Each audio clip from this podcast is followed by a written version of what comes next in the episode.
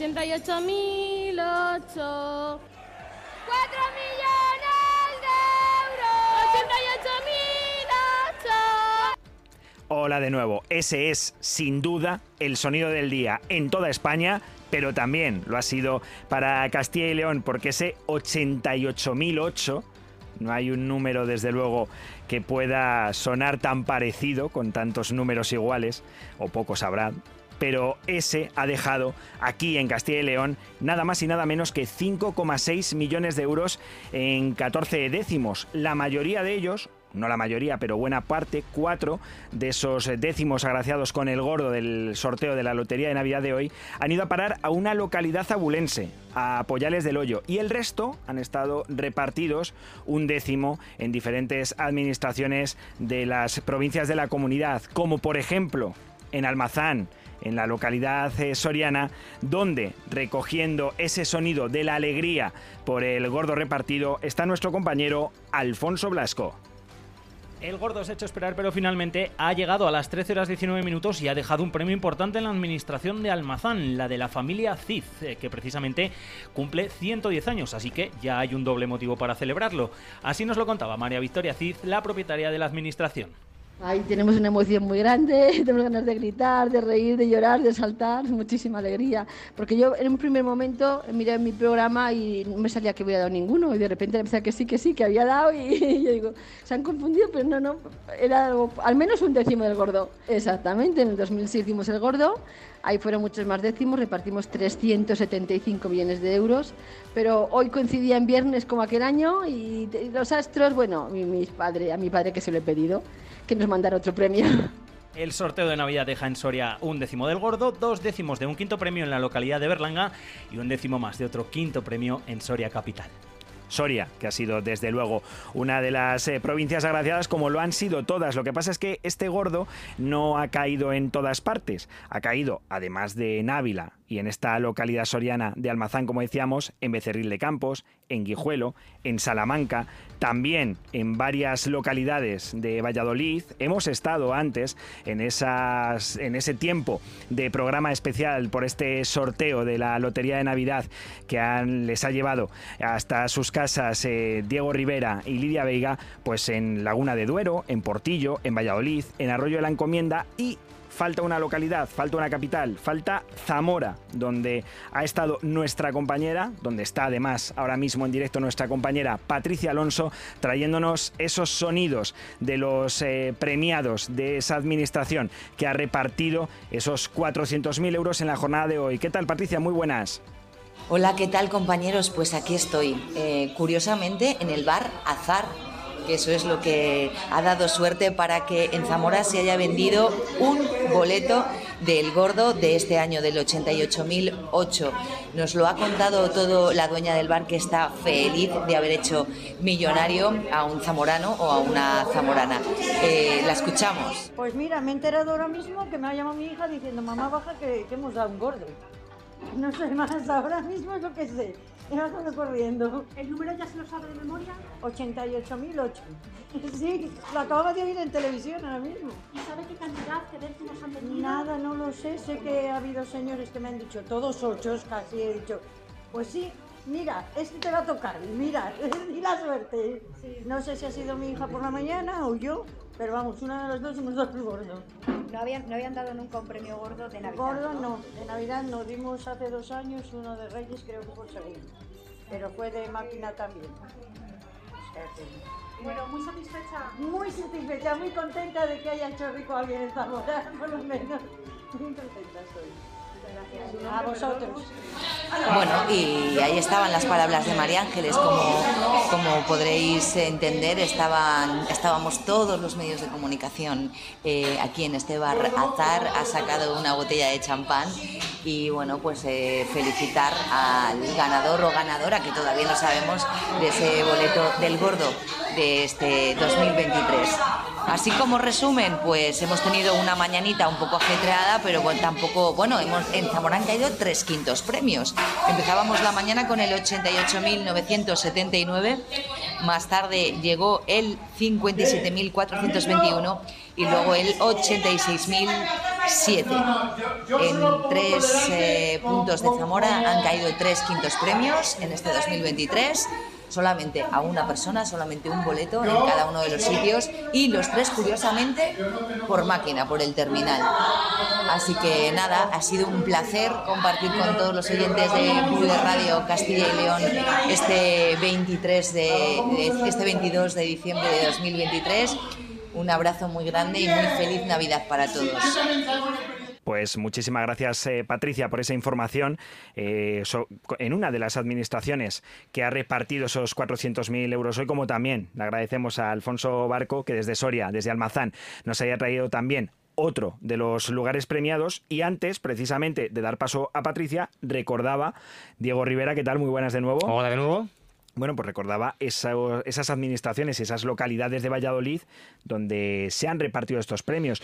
Una de, ell- de ellas, una de estas administraciones, no ha parado de repartir durante toda la mañana, ¿no? Que es la Sí. de Arroyo de la Encomienda, la que está en el centro comercial Río Shopping. Sí, la rana de oro se llama y nunca mejor dicho, porque ya repartieron cargos el gordo, ya vendieron algo del gordo del año pasado y repiten este año con un décimo del gordo que han vendido, además de creo que hasta tres o cuatro quintos premios. O sea que ha sido un no parar en Arroyo de la Encomienda esta mañana en esa administración de la rana de oro y una de sus loteras en directo en Vive Radio nos contaba nada más que se conocía que habían vuelto a vender el gordo, su felicidad, porque desde luego que vender dos años seguidos un décimo del gordo no es nada fácil. Muy emocionada, porque bueno, pues le dimos el año pasado y bueno, es tan difícil que dos años seguidos es, pues nada. Bueno, y esto era lo que pasaba en Arroyo de la Encomienda, pero también ha habido premios en Valladolid Capital. Aquí en la capital, 800.000 euros repartidos en dos eh, administraciones. Una en la Plaza de los Vadillos, otra en el Paseo del Hospital Militar. Y Mira en que ahí esta cerca última, vivo yo y no Sí, ha tocado nada. nada. Ah, bueno, de nada. yo- Yo de la rana de oro que te he dicho antes llevaba dos décimos, ¿eh? Y tampoco. Y te puedes figurar que si allí estoy ahora mismo con este tono de voz, es que no me han tocado unos millones. También te digo que es que, claro, si a nosotros nos tocase, ¿quién sacaría la radio adelante? Bueno, nuestros Nos- compañeros, nos quedado como profesionales, Ángel, todo el equipo, desde luego, pero lo estaríamos celebrando de otra manera, desde luego. Y tanto que sí, como seguro que lo ha celebrado el agraciado que haya comprado ese décimo de 400.000 euros en la administración del Hospital Militar en Valladolid Capital. Allí también ha estado Vive Radio y esto es lo que nos contaban minutos después de que se conociera el gordo. Hemos vendido el gordo, sí. ¿Y ese número? ¿Cuántos ochos? ¿Hay gente que te pide tantos ocho? Pues no, además no son números que yo habitualmente venda, ni pongo en ventanilla muy poquitos números de- así que sean raros o feos, porque yo a pesar de ser lotera, no, no, no, no me gustan esos números. Entonces, mm, bueno, se han vendido y se venden los feos. Parece que sí, y que tocan además, y que tocan los feos. De este gordo, en Valladolid, quedan dos localidades. Una de ellas es eh, Portillo y en otra se ha dado una de estas grandes anécdotas ¿no? que nos deja siempre en la radio la, el día del sorteo de la Lotería de Navidad, el directo, lo que es la magia Sí. del puro directo. Diego, cuéntanos. Yo creo que el momentazo de las cinco horas que habremos estado en directo desde las ocho y media de la mañana aquí en Vive Radio se ha vivido, pues lógicamente al final, ya cuando hemos conocido ese premio gordo que estábamos esperando con tanto deseo y que ha caído también en Laguna de Duero, en, eh, muy cerquita de Valladolid capital. Pues bien, llamábamos nada más que salía la bola a los, no sé, minuto y medio, dos minutos, al punto que ha vendido uno de esos décimos. Y es que, Carlos, le hemos contado en directo a esta persona que había repartido un décimo de ese gordo de la Lotería de Navidad. Te llamamos de, de la radio en directo de Vive Radio para darte la enhorabuena porque has vendido parte del gordo de Navidad. Pues es la primera noticia que tengo, ¿eh? Pues te la estamos dando ahora mismo. Estamos dando en directo. Pues sería la primera noticia que tengo. Pero El- ¿cuánto ha sido? El 88.008. No, no sabemos cuánto ha sido todavía, pero el 88.008 se ha vendido allí, en eh, Laguna de Duero. A ver si ahora podemos encontrar algo, pero bueno. Primeras sensaciones, ¿cómo te quedas después de haber dado parte, al menos, no sabemos si mucho o poco, pero parte del gordo? Eh, Es una broma, ¿verdad? Que no, que no, te lo prometo por, vamos. No es ninguna broma. No es ninguna broma, Hombre, 88.008. es un bar, es un punto mixto, vendemos por terminal y yo lo primero que he dicho es que es un número raro que podría salir por máquina, pero vamos. Pues sí, como ocho- todavía no he oído nada en ningún lado, pues... Pues 88.008 no es una broma, no es ninguna broma, no es ninguna broma de, de la radio. me están diciendo por aquí que es verdad. Estas cosas de verdad son lo mejor. Sí, Supongo sí, que sí, habrá sido el mejor rato y mira que ha tenido buenos momentos esta mañana que, bueno, recordamos que desde las ocho y media hemos estado aquí en la sintonía de Vive Radio con la voz de Diego Rivera, con la voz de Lidia Veiga, trayéndoles todas esas novedades de este sorteo de la Lotería de Navidad que Diego, ¿cuánto ha tardado en sacar el gordo? El más tardío de la historia. Eso sí, ha venido con buen premio para Castilla y León. Lo volvemos a recordar, 5,6 millones en eh, esta comunidad. Pero no solo el primer premio, es que han tocado también aquí un buen pellizco del segundo premio. Sí. Ese segundo premio que ha dejado un décimo, es decir, en torno a 125.000 euros. 125.000 euros, eso es, en la localidad leonesa, que si me refrescas la memoria... San Andrés de Rabanero. León, eh, efectivamente. Y luego la grandeza de ese segundo premio le ha tocado a Burgos, que como no venían agraciadas ninguna de las dos provincias, lo comentábamos antes, con el gordo, pues bueno, por lo menos han recibido un buen pellizco de ese segundo premio y precisamente hasta Belorado, hasta Burgos, hasta el lugar donde se han vendido 10 décimos desde ese, de ese segundo premio, una serie entera, lo que deja 1.250.000 euros allí, nos hemos ido para que Noelia Ordóñez, nuestra compañera, nos cuente cómo se está viviendo esa alegría y esa felicidad por ese segundo premio de la lotería. ¿Qué tal, Noelia? Muy buenas. Buenos días, Carlos. Sí, estamos aquí en la administración número uno en la avenida Burgos, en la localidad burgalesa de Belorado, donde han entregado ese segundo premio, el número agraciado, el 58.303, una serie completa. Alberto Delgado, administrador de la, de la administración. Sí, sí, eso es. Mucha emoción, ¿no? Claro, por supuesto. Por supuesto. ¿Y conocéis a alguno de los premiados? No, no. Aunque que, les conociésemos, eh, tampoco es algo que se pueda decir, ¿sabes? Sí que desde aquí distribuís a muchos bares ¿no? de la localidad de este pueblo, pero no sois conscientes de que en este caso haya sido así. No, porque como es una serie, se ha vendido en ventanilla. Completa, o sea, puede ser incluso gente de fuera, ¿no? Que no sea ni de la Sí, localidad. sí, por supuesto, por supuesto. Hay mucha gente de paso, pero vamos, una serie son 10 décimos. Quiero decirte que no es para, para vender en un bar. Eh, no es la primera vez que ya habéis dado algún premio en esta administración. De Navidad sí, pero de, de, por ejemplo, de lotería del sábado sí que hemos dado dos primeros premios en, pues en poco tiempo, en seis meses. ¿Y qué supone para vosotros entregar un premio así para la administración? Evidentemente es muy importante. Un pueblo pequeño, eh, bueno, pues eh, qué duda cabe que la gente se ilusiona mucho con esto. Está tu madre por aquí, nos contaba, muchísimos años he estado regentando la administración y nunca ha entregado nada. Me hace ilusión que lo haga mi hijo. Claro, claro, claro. Así es, así es.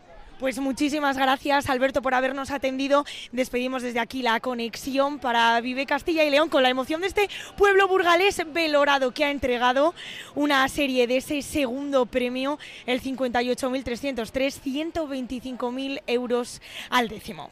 Bueno, pues muchísimas gracias por esa información eh, allí en una de las administraciones agraciadas en el día de hoy, en la de Belorado, que ha repartido, recordamos, eh, nada más y nada menos que 1.250.000 euros por una serie de ese segundo premio del 58.303. Y si te parece, Diego, ya hacemos como resumen final y para que descanses de una vez, que ya va siendo hora No, que a desde las las 3 8. tenemos boletín informativo, ese también hay No que contarlo. paras, No es paro, que no, paras, no paras. En día de lotería no se para aquí en Vive Radio. Y si te parece, pues vamos repasando esos eh, premios, comenzando por el gordo. El 88.008, número que hoy desde luego es el más buscado y que ha traído hasta Castilla y León 5,6 millones de euros. La mayoría de estos eh, décimos se han vendido en Ávila, cuatro de ellos, es decir, 1.600.000 euros en el municipio de Pollales del Hoyo, pero también hay otros municipios agraciados, todos los que vamos a citar con un décimo, es decir, 400.000 euros en cada uno de estos puntos, que son Becerril de Campos en Palencia, Peñaranda de Bracamonte, Guijuelo y Salamanca capital en la provincia Charra, Almazán en, Soria, Arroyo de la Encomienda, Portillo, Laguna de Duero y Valladolid capital en eh, la provincia pucelana y en Zamora en la capital. Ni León, ni Burgos, ni Segovia han recibido nada de este premio gordo de la lotería. Pero si es verdad, que lo hemos dicho varias veces, Burgos y León les ha tocado un pellizco del segundo premio del 58.303. Para ellos, la mayoría de estos eh, millones, de este eh, millón doscientos cincuenta mil euros, 10 décimos se han marchado hasta Belorado, provincia de Burgos, como decías hace unos segundos. Y en el caso de la provincia de León, San Andrés del Rabanedo, un décimo vendido, es decir, 125.000 euros. Y la administración que desde luego ha triunfado en esta Hombre. mañana de lotería aquí en Castilla y León ha sido la de Peñaranda de Bracamonte. En la provincia de Salamanca también, que del cuarto premio de uno de ellos, del 41.147, ha vendido 19 series. Eso significa repartir 3,8 millones de euros. Pero ya hemos contado la particularidad, el detalle, la curiosidad.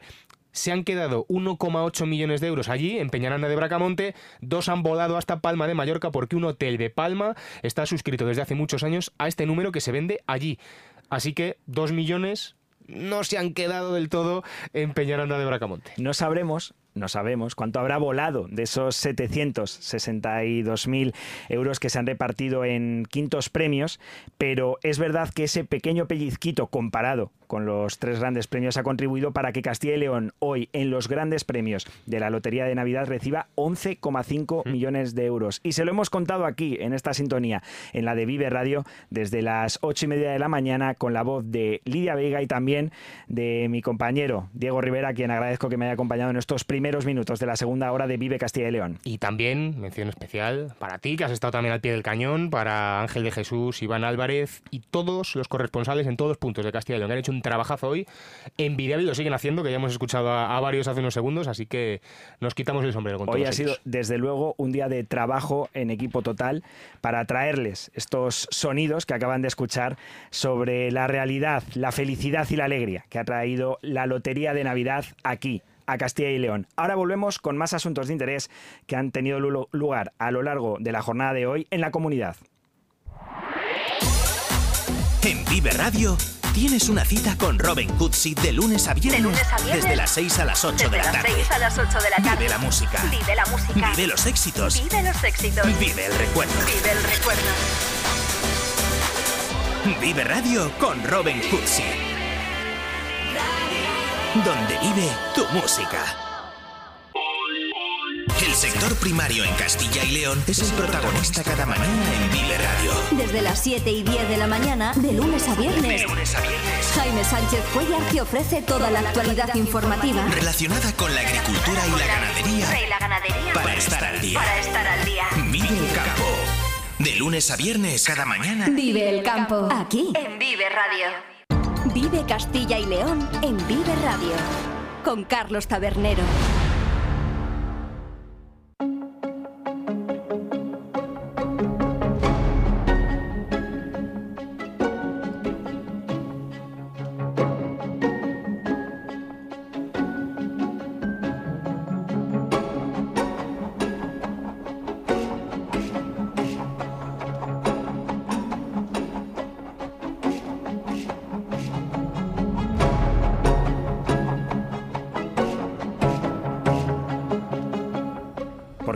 Les decíamos, y lo han escuchado también antes, cuando hemos hablado de esa campaña, de esa operación especial de tráfico que ha preparado la DGT para estos días de Navidad, ha habido más actualidad. Una actualidad que comenzó ayer por la tarde, ayer a mediodía, cuando se llevó a cabo el primer Consejo Interterritorial del Sistema Nacional de Salud con la nueva ministra, con Mónica García. En él, según informó el Ministerio de Sanidad, se aprobó un protocolo común para que en todas las comunidades se lleve a cabo la misma actuación sanitaria ante la violencia sexual. Todo ello con el objetivo de establecer criterios comunes de actuación profesional normalizada y homogénea para el conjunto de este Sistema Nacional de Salud y que no dependa de la comunidad en la que te encuentres el tipo de protocolo que se lleva a cabo para la detección, la valoración y la intervención en los casos de violencia sexual, sea esta pasado reciente y la hayan sufrido mujeres adultas, niñas, niños o adolescentes. Con ello lo que se busca es conseguir una atención sanitaria tanto física como psicológica y social que sea respetuosa y eficaz para todas aquellas personas que hayan sufrido, sufran o puedan sufrir violencia sexual, especialmente para las que se encuentren en contextos de mayor vulnerabilidad. ¿Y dónde es más novedosa la implantación de este protocolo unificado? Bueno, pues por un lado en atención primaria, por ser el lugar de primer contacto con la población, y también en la hospitalaria, para que los profesionales de este ámbito puedan mantener, una actitud activa y de alerta especialmente en los servicios de urgencias y en especialidades más relacionadas con este tema como la ginecología, la pediatría y la salud mental, donde las mujeres víctimas podrán realizar preguntas, se les podrán realizar a ellas preguntas exploratorias ante una sospecha de que hayan podido sufrir violencia sexual. También en este Consejo Interterritorial de Salud se valoró el informe realizado por el Comité de Expertos para evaluar la gestión pública hecha durante la pandemia y que llevaron a la ministra Mónica García a reconocer que se deben tomar acciones desde el gobierno y también desde las comunidades para estar mejor preparados en caso de que llegue una nueva crisis sanitaria como la del COVID. Estos fueron los principales temas tratados, pero desde luego no convencieron al representante de Castilla y León en la reunión, al consejero de Sanidad Alejandro Vázquez, que hizo esta valoración de ese primer Consejo Interterritorial del Sistema Nacional de Salud con la nueva ministra. No ha sido más que una reunión de trámite en la cual se han tratado una serie de temas eh, que no digo yo que no sean importantes, pero que desde luego distan mucho de ser el auténtico tema que preocupa a, toda la ciudadanía de Castilla y León y de España, que es la falta de médicos de atención primaria. Una falta de médicos que, como escuchaban, no se abordó de manera directa, aunque sí reconocía el consejero de Sanidad que había un tema que tangencialmente tocaba este problema. Esto decía Vázquez al respecto.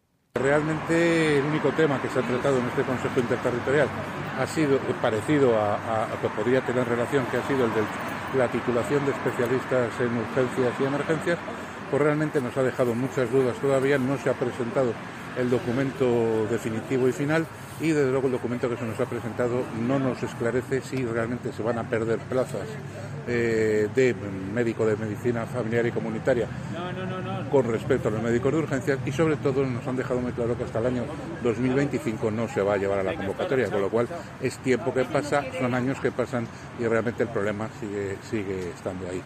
Desde el Ministerio, sin embargo, se defendió, tras esta reunión, que se trata de un proyecto normativo avanzado este Real Decreto para establecer el título de médico especialista en urgencias y emergencias, que además actualizará diversos aspectos de la formación del título de médico especialista en medicina familiar y comunitaria y que las propias comunidades autónomas se han comprometido a que la creación de la especialidad de urgencias y emergencias no comprometa las plazas de medicina familiar y comunitaria. Vázquez, no obstante, consideró, como han escuchado, que esta cuestión no está clara y que el Ministerio, con la creación de nuevas plazas de médico necesarias, lo que está haciendo es echar balones fuera.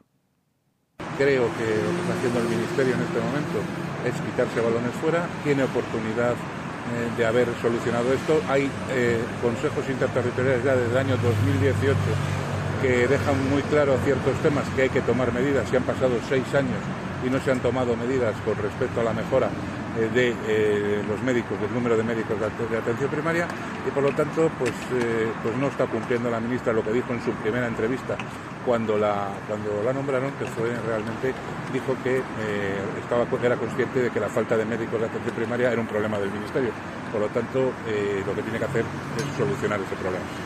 Lo que tiene que hacer es solucionar ese problema. Fue claro y tajante Vázquez con sus peticiones a la nueva ministra de Sanidad. Y todo ello lamentando además que no se ponga fecha a esa reunión necesaria, según consideró el consejero del ramo en Castilla y León, para tratar un consejo interterritorial del Sistema Nacional de Salud el problema de la falta de médicos.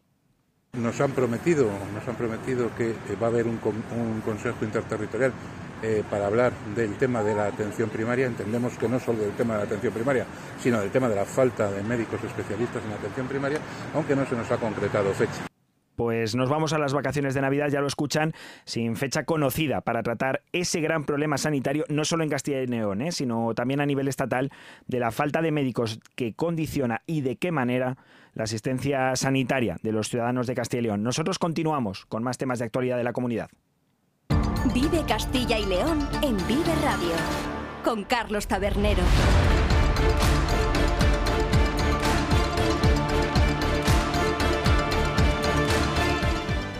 Vamos a conocer ahora, cuando quedan aproximadamente 25 minutos para las 3 de la tarde, el informe realizado por la ONG Rezacoge sobre inmigracionalismo y que ha tenido parte de sus 10 focus group en tres provincias de Castilla y León, en Burgos, en Salamanca y en Valladolid.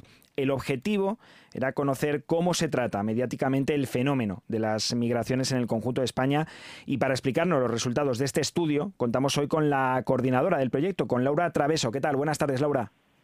Hola, buenas tardes. Muchas gracias por invitarnos. Bueno, ¿cuáles son los resultados de ese informe? ¿Cómo tratamos los medios el fenómeno social de la migración? Bueno, en este informe eh, recogemos diferentes conclusiones, eh, tanto en torno al lenguaje como a la imagen.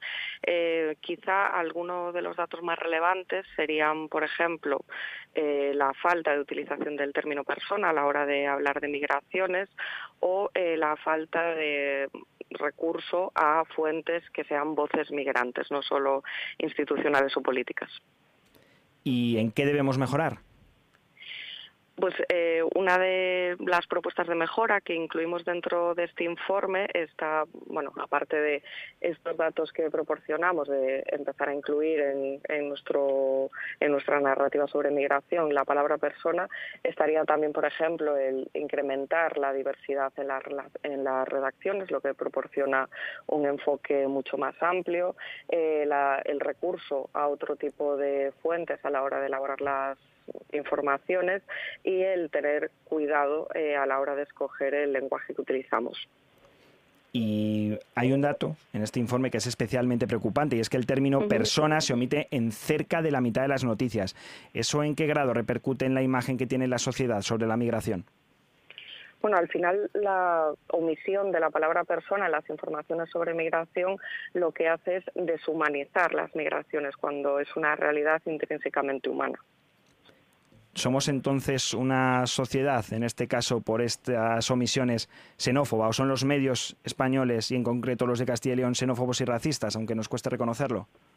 Bueno, eso sería una afirmación muy categórica. Creo que todos los medios tienen que avanzar en este tratamiento, igual que en otras eh, realidades sociales, que tenemos la capacidad de, avanzar eh, desde el trabajo de los profesionales de comunicación. Eh, hay diferencias entre medios de comunicación. Lo que pasa es que nosotros no señalamos estos datos en medios concretos, ni en provincias o comunidades autónomas eh, concretas, pero creo que tenemos eh, mucho trabajo por delante y creo que en los últimos años, ya que llevamos 10 años ejecutando el proyecto, hemos visto cómo ese avance se ha ido consolidando, aunque quede mucho camino por delante.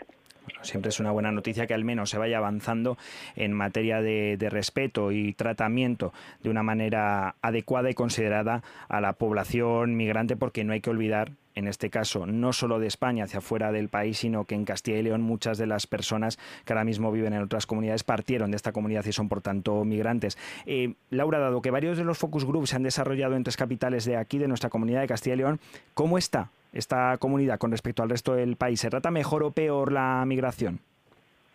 Eh, para nosotros sería difícil establecer el, eh, si se trata mejor o peor. Sí que es verdad que en los focus group que tenemos, por un lado, tanto con profesionales de la información como eh, con personas migrantes ajenas a la profesión, lo que vemos es que las conclusiones que sacamos de, esos focus group y que se reflejan en el informe que hemos publicado coinciden bastante con, el, con otros territorios como puede ser Córdoba, Murcia o Valencia aunque eh, la representación de la población migrante eh, sea distinta en función de la comunidad autónoma. Pero sí que las conclusiones desde la profesión periodística eh, son muy similares. Bueno, pues por lo menos eso sacamos en claro, ¿no? Que los periodistas tenemos que mejorar, pero más o menos por igual en todas las comunidades. Agradecemos desde luego a la coordinadora de este proyecto, a Laura Traveso, que nos haya atendido en esta tarde de Vive Castilla y León. Muchísimas gracias. Gracias a vosotras. En Vive Radio escuchamos lo que pasa a nuestro alrededor y te lo contamos. Para informarte, para entretenerte, para emocionarte. Con las voces más locales y los protagonistas más cercanos. Vive tu ciudad, tu provincia. Vive su cultura, su música, su actualidad, su deporte, sus gentes. Vive lo tuyo. Vive tu radio. Vive Radio.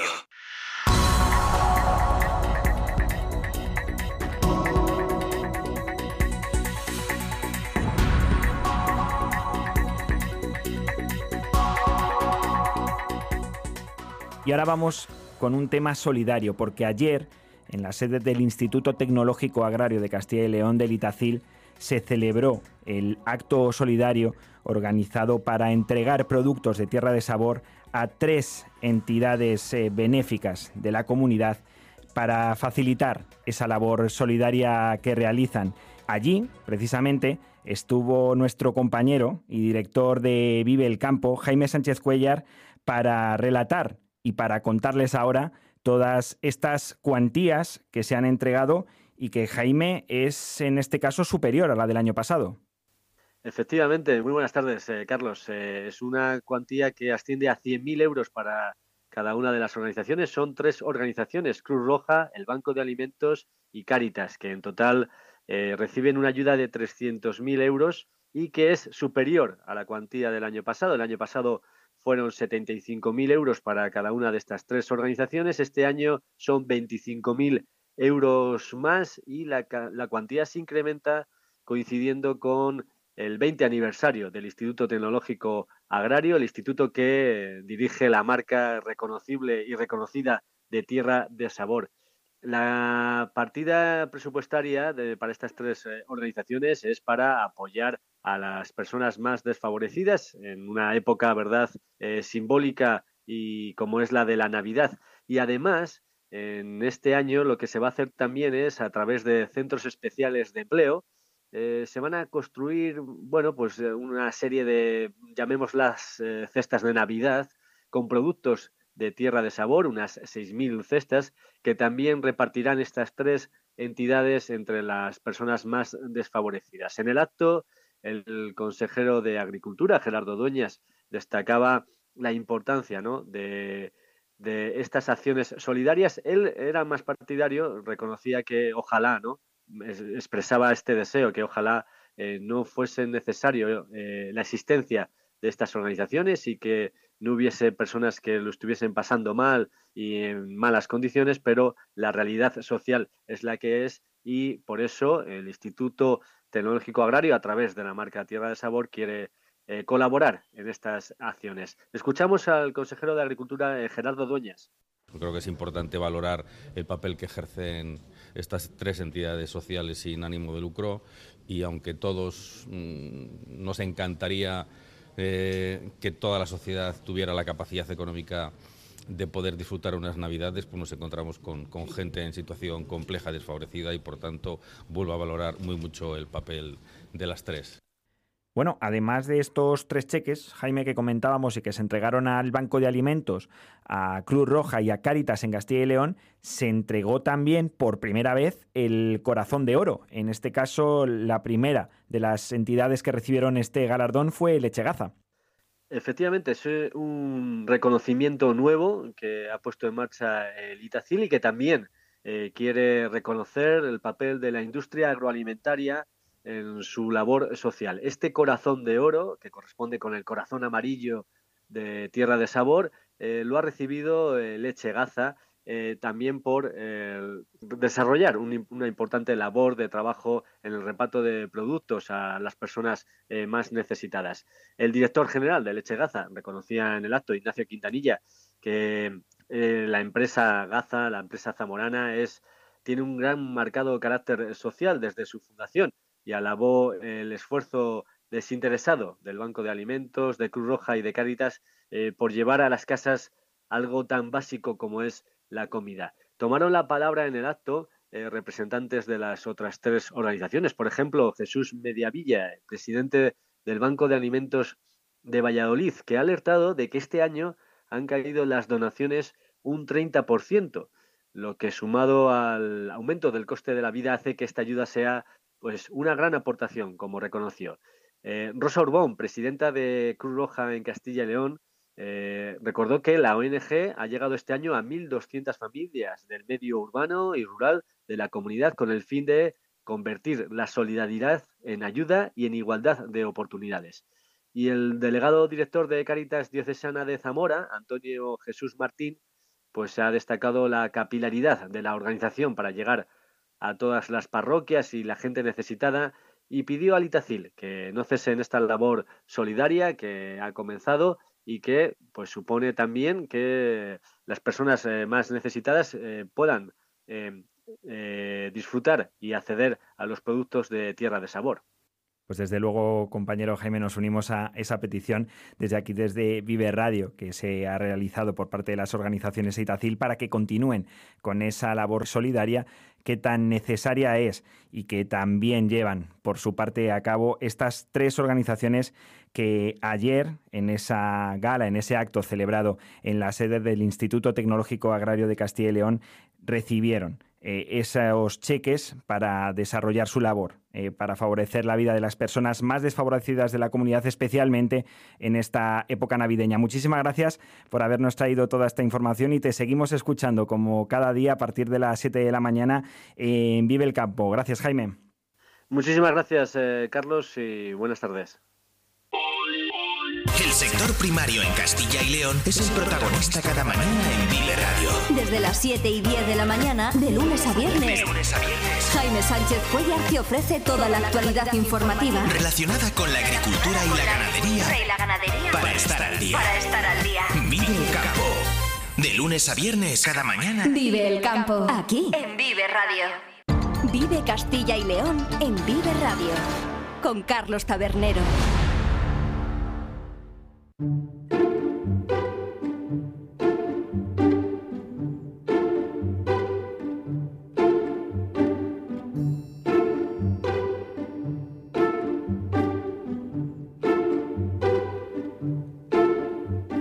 Nos vamos ahora hasta Salamanca, en concreto a la pequeña localidad de Moras Verdes, un poco conocido pero bonito pueblo salmantino de poco más de 260 habitantes que se encuentra ubicado en el campo de Yeltes, en la esquina suroeste de la provincia de Charra, para que se ubiquen.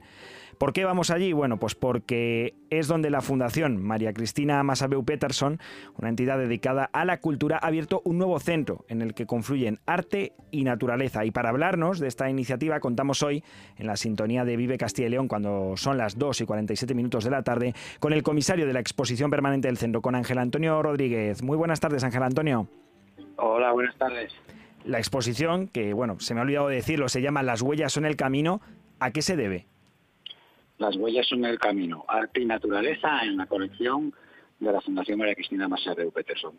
Bueno, pues la exposición se debe a la iniciativa de esta fundación que se creó en 2006 y que tiene sede en Madrid, en Asturias y ahora también en Salamanca, para promover entre el entorno rural y, entre los jóvenes especialmente la pasión por el arte contemporáneo y por, y por eh, y por los talleres y los cursos y las iniciativas que se van a empezar a desarrollar en este centro en Moras Verdes.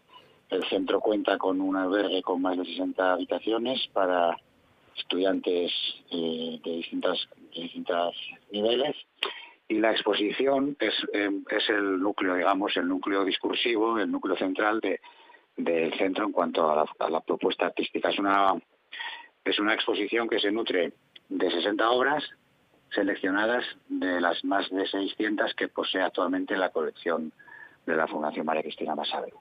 Y hay artistas reconocidísimos ¿eh? del arte contemporáneo a nivel internacional en estas obras como Cristo, como Anis Kapoor, como Marina Abramovich, como Agustín Ibarrola. ¿Cómo se consigue, en primer lugar, tener obras de estos artistas y, en segundo lugar, aunarlas en una propuesta expositiva como la que desde ahora está en Moras Verdes? Bueno, los objetivos fundacionales de la Fundación eh, son apoyar el mecenazgo de arte contemporáneo a los artistas emergentes y la, y la educación sociocultural de los jóvenes, entre otras muchas cosas. La colección en esa, en esa labor de mecenazgo, que además lleva haciendo la familia Masabeu pues, durante un siglo y medio ya en España, pues, pues eh, atesora unas importantes obras, como usted acaba de decir. Obras que se adquirieron en estos 16 años aproximadamente desde que se puso en marcha esta nueva fundación en España y son obras adquiridas pues eh, a través de ferias internacionales de arte, en subastas, en fin, son obras muy bien elegidas por la dirección y la presidencia de la fundación. Y bueno, en mi caso yo soy simplemente el comisario de este proyecto que se encargó de seleccionar unas cuantas para darle un discurso coherente, porque la idea del centro es que el arte y naturaleza confluyan allí y que a través de esas obras tan emblemáticas y tan potentes y de esas firmas, algunas ya históricas, pues se pueda, se pueda organizar una labor importante allí, ¿no? Nos ha explicado cómo casan muchos de estos nombres del arte contemporáneo y cómo casan estas obras y este centro en una localidad tan pequeñita como Moras Verdes.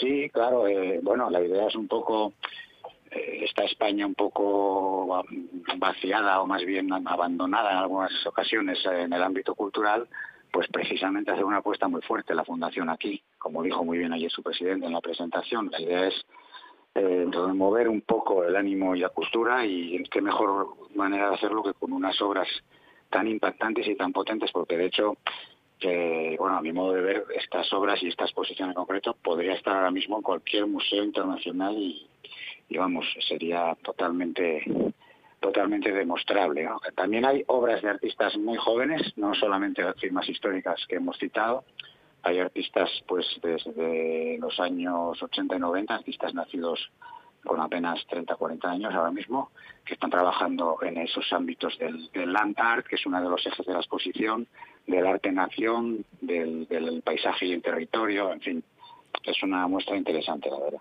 Yo creo que es muy interesante. Supongo que además, y lo ha comentado al principio, que esta va a ser una forma de revitalizar eh, la zona del campo de Yeltes, de, Salamanca, que pierde población año tras año. Sí, de, no solo de ese entorno inmediato, por supuesto, el entorno más inmediato local y de la zona esa tan tan bonita y tan hermosa que, la verdad es que es un, es un lugar estratégico para muchas cosas.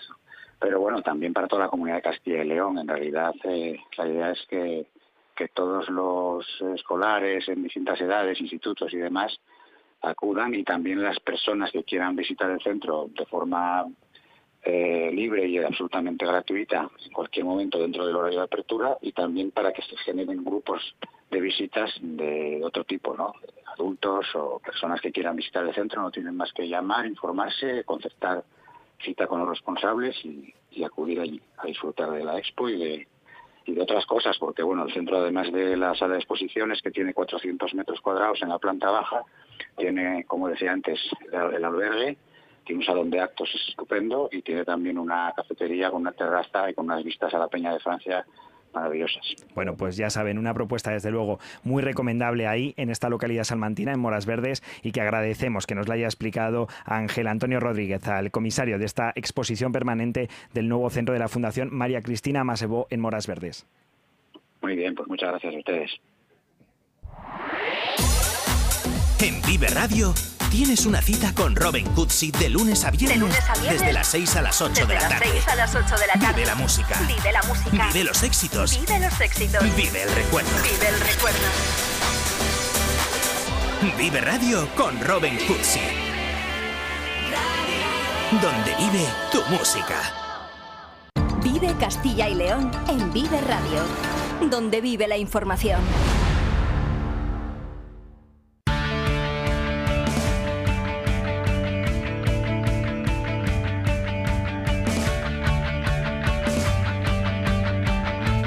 No dejamos descansar a nuestras voces de la lotería. Lidia Vega, ¿qué tal? Muy buenas. Muy buenas. Hola, Diego Rivera, ¿qué tal? Otra vez. Hola, otra vez. Y nos vienes a contar esa agenda deportiva, polideportiva que esta semana viene muy restringidita, ¿no? Por el fin de semana y que tiene además ya varios resultados de esta jornada en segunda. Así es, eh, muy descafeinada, pero bueno, aún así ha habido cosas. Vamos a centrarnos en lo que nos dejó el día de ayer, que fue un partido en fútbol, otro en rugby. El de fútbol en segunda división, derrota del Real Valladolid 0 a 1 frente al Racing de Ferrol. El gol de Álvaro Jiménez mete a los ferrolanos precisamente en ascenso directo y saca a los pucelanos de esa zona. Se queda cuarto antes de acabar el año el equipo blanquivioleta que ha sumado dos derrotas consecutivas. Y en el mundo del rugby, ayer victoria para otro equipo vallisoletano en División de Honor. El BRAC Quesos Entre Pinares venció 13 a 24 a Pozuelo y se queda tan solo dos puntos de Burgos, que es el líder de División de Honor. Y mañana y pasado no habrá partidos, pero sí esta tarde. Esta tarde habrá baloncesto en la Liga Endesa Femenina a las 7 y media, Celta Perfumerías Avenida de Salamanca y a las 8 y media de la tarde Embutidos Pajaril Benvibre Barcelona. Y también Carlos hay mano concretamente en División de Honor Femenina, el Caja Rural Aula Valladolid se va a medir a Oviedo en la vuelta después de ese partido de las guerreras será a las ocho y media de la tarde en Huerta del Rey. Bueno, muchas gracias Diego por esta información deportiva y Lidia, vamos con cultura. Porque nunca me dices nada. Pues sí, vamos a hacer un repaso sobre todo a los conciertos de este fin de semana que como no podía ser de otra manera, os podéis imaginar que hay muchos con temática navideña. Hoy hay concierto navideño en Boecillo, en el Teatro Calderón en Valladolid, en Villafranca del Bierzo, en Zamora en la iglesia de San Ildefonso y en Salamanca en la iglesia de San Julián. Estamos escuchando de fondo a Cobardes que estarán esta noche en la sala Portacaeli de Valladolid a las 10 de la noche y también hay más conciertos, por ejemplo, uno de música coral en Villa, en el Bierzo. También eh, vamos eh, muchos más. Soul M Shoot en la Cueva del Jazz en Zamora y como decíamos, Cobardes en Valladolid. Si pasamos a mañana, pues también son muchas las actuaciones. Fabián estará en León en el Gran Café. Everybody Needs Some Christmas en Valladolid en el Teatro Zorrilla, dentro de todos esos conciertos de Navidad que también hay en el Barco de Ávila y en Astorga con su gran gala de Navidad. Una agenda desde luego bien repleta, por mucho que sea Nochebuena, va a seguir habiendo cultura aquí en Castilla y León. Y ahora, como ya hemos conocido la cultura y el deporte, vamos a ver qué tiempo nos hace durante estos días. Daniel Angulo, ¿qué tal? Muy buenas.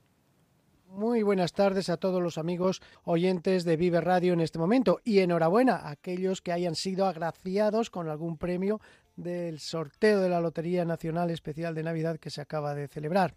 Y en este 22 de diciembre también hemos tenido la llegada oficial o astronómica del invierno. Esto se producía a las 4 horas y 27 minutos de esta pasada madrugada.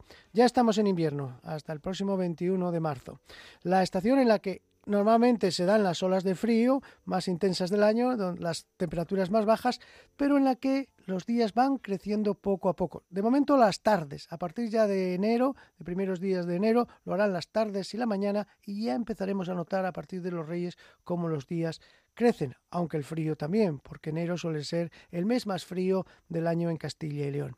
De momento hoy hemos amanecido con esas heladas y escarchas típicas de esta época. 1,7 bajo cero han tenido en León, 2,1 bajo cero en Zamora, 1,3 bajo cero también en Salamanca, 1 con lo mismo en Valladolid, 1,3 bajo cero. Al amanecer, 2,6 bajo cero en Palencia, 1,3 bajo cero. Tres capitales de provincia han registrado la misma temperatura menos 1,3 decía en Ávila, 1,8 positivo en Segovia y 0,2 dos décimas positivo, es así, en Soria. Y seguimos teniendo hoy mucha nubosidad por el norte de Burgos, norte de Palencia, pero especialmente en Burgos, donde se han registrado algunas lluvias débiles. Y es que continúa entrando viento de componente norte, un viento que ya llega más resecado hacia el centro y por eso eh, allí pues ya los cielos están despejados. Hoy tienen un día bonito de sol en la zona norte escena centro de Palencia. En, la, Palencia capital, sin embargo, hay nieblas, nieblas que todavía son persistentes. Y también por León tienen un día bonito de cielos despejados. También en el sur de Salamanca, en las zonas montañosas.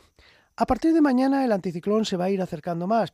El viento todavía va a continuar siendo del norte por Burgos, por Segovia, por algunas zonas de Palencia. Pero ya, de cara sobre todo al día de Nochebuena y Navidad, el anticiclón se nos va a colocar encima. Esto va a hacer que el viento cese y con ello las nieblas ya van a ser extensas. De hecho, mañana sí esperamos nieblas por el sur de eh, Palencia, zona del Duero, en Valladolid, zona del Pisuerga, nieblas que podrían ser persistentes hasta bien entrada la mañana, aunque luego levantarán. Pero ojo el día Nochebuena, porque estas nieblas pueden llegar a ser persistentes durante todo el día en la zona centro y eso va a dificultar sin duda la, conducción, la visibilidad. Así que mucho ojo en este día de desplazamientos, que el día de la Nochebuena. Y ojo también al día de Navidad, porque las nieblas serán más extensas, ya se extenderán hacia Burgos, incluso zonas del Duero de eh, Soria, Segovia también, y toda la provincia, casi la gran parte de la provincia de Zamora, excepto el noroeste, excepto la Sierra de la Culebra. Y estas nieblas no solo van a persistir, sino que además van a ser engelantes, porque se van a dar temperaturas bajas. Cuando se junta la niebla y la helada, pues se forman estas nieblas engelantes que crean una sensación de intenso frío. Y eso es lo que vamos a tener el día de Navidad. Algo típico, por otra parte, de esta época del año. Así que hecho el pronóstico, ya solo me queda por hoy despedirme y desearles a todos una feliz Nochebuena y también un día bonito de Navidad. Hasta aquí toda la información de hoy en Castilla y León, que ha estado marcada, ya saben, por ese sorteo de la Lotería de Navidad que ha dejado en nuestra tierra 11,5 millones de euros en premios grandes. Ahora se quedan con los servicios informativos y desde aquí les queremos desear a todos unas muy felices fiestas y volvemos el martes 26 de diciembre. ¡Chao!